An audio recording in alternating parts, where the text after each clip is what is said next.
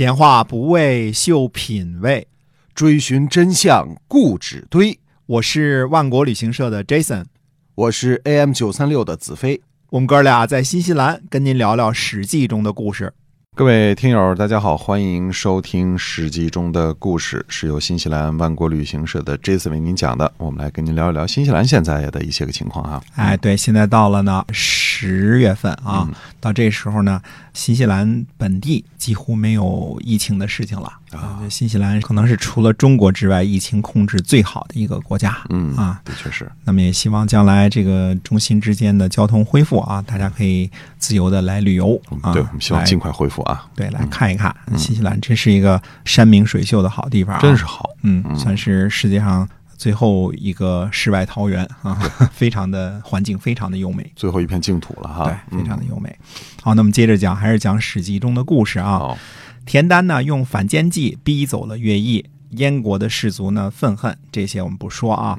田丹呢，命令城中的所有人呢，呃，吃饭前呢，一定要在庭院当中祭祀。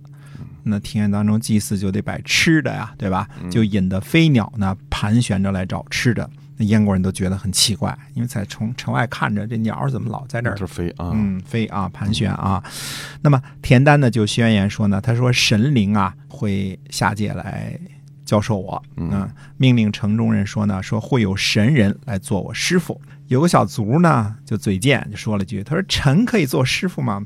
说完了就赶紧跑了，因为觉得自己嘴贱嘛。哎，那么田丹呢马上就站起来，把小卒给追回来了，让他呢。朝东而坐，侍奉他为师傅。哦，所以朝东坐就是脸朝东的话，就是坐在西边，对吧？哎，对了，这叫坐西朝东啊。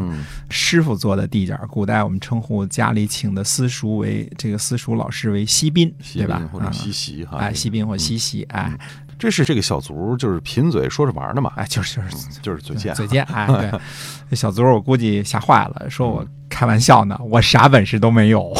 田丹说呢，说请你不要说话，嗯，你不要说出来。于是就真的把他当做师傅来对待，每次出入的时候都称呼小卒子做神师。啊，搞点封建迷信活动啊！田丹呢又宣言说呢，说我们就怕呀，这个燕燕军呢抓了齐国人，把鼻子给割了。义啊，说过这字儿，鼻子右边一个利刀啊。那么如果把这些被割了鼻子的人放在这个军队前边跟我开战呢，我估计寂寞就败了，嗯，肯定没戏了。那燕军听说之后呢，果然抓住齐国人呢，就把他们鼻子给割了。那城内的齐国人呢，这个投降的都被割了鼻子。呃，套用现在一句话，小伙伴们都气疯了，是吧？呃，而且呢，更加努力防守，生怕被燕国人给活捉了。这。太不人道了，对，活捉了就割鼻子，那宁可死守哈。所以看来田丹对于散布谣言这一招运用的非常娴熟哈。哎，这还没完呢，田丹又宣言说呢，说就怕呀燕国人挖了城外先人的坟墓，羞辱先人，那可就让人寒心了。哎，结果燕国人果然就挖掘了齐国人的坟墓。焚烧尸骨，寂寞人从城上看见之后，义愤填膺啊，就在那哭啊，这把人祖坟给刨了嘛，对吧？哎，将士都很愤怒，就主动请求出战。啊，所以这个燕国人是专门喜欢探听小道消息的，很容易上当哈。哎，田丹呢知道呢将士可用，于是呢就自己拿着铲子、呃板子，跟士兵呢一起呢修筑城防工事，把妻妾呢都编在行伍之中，都给我干活去啊。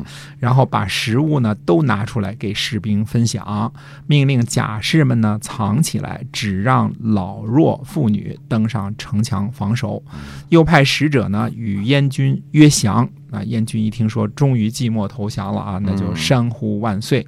田丹呢又收集民间的金子，得金千亿啊！我们现在不知道这个亿是多少多重啊，反正好多金子啊。然后就命令寂寞的这个富豪啊，把金子送给燕军的将领，说寂寞马上就要投降了，请不要劫掠我等的妻妾，保我们的平安。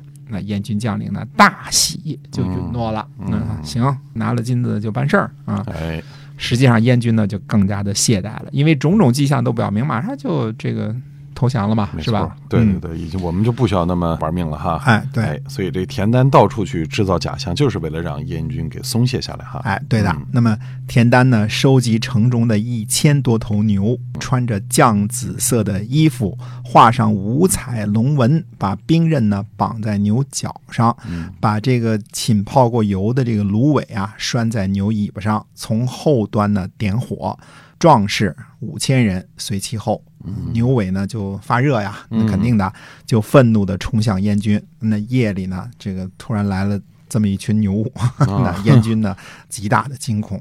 牛尾的这个火炬啊，光明炫耀，燕军看见的呢都是龙纹，一碰即伤，一碰即死。五千士卒呢衔枚出击啊，衔枚我们说过啊，往这个嘴里。加个木块儿啊，不出声 啊，愤怒之极了，出去就打，出去就杀啊。那么城中人呢，鼓噪跟随，老弱都敲击铜器为声，拿个铜盆什么的咣咣敲着，声动天地。燕军呢吓坏了，就就败走了。齐国人呢趁机斩杀了燕军的大将齐介啊，所以这就是历史上特别有名的这个火牛阵哈。对，这就是火牛阵啊。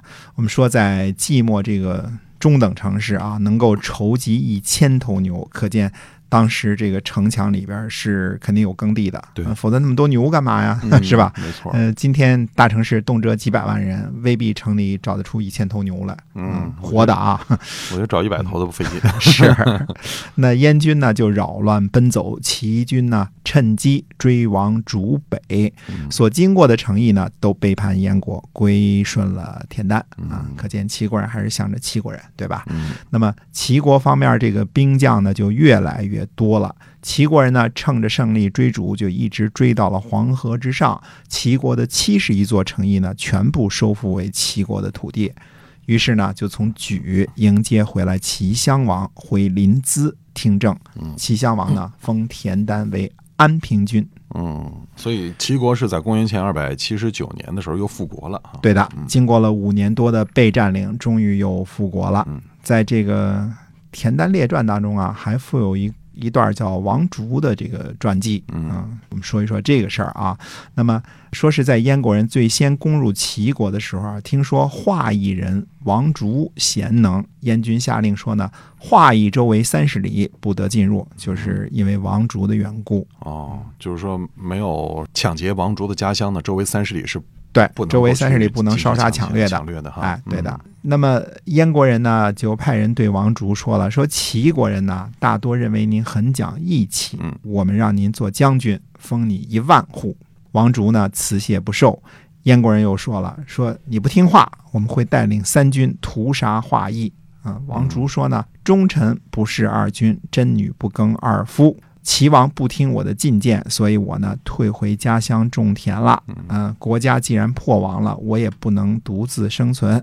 现在呢又胁迫我们做你们的将领，这是助纣为虐啊！与其活着呢，没有义气，不如就烹啊！于是呢，自己吊在树上。奋力断头而死，死的非常刚烈哈。哎，齐国的大夫听说之后说呢，说王竹就是个布衣，就是布衣，就是穿布衣裳的，不能穿绫罗绸缎的，都是个老百姓啊，草民哈。哎，草民都不肯向北侍奉燕国，何况我们这些在高位拿俸禄的人呢？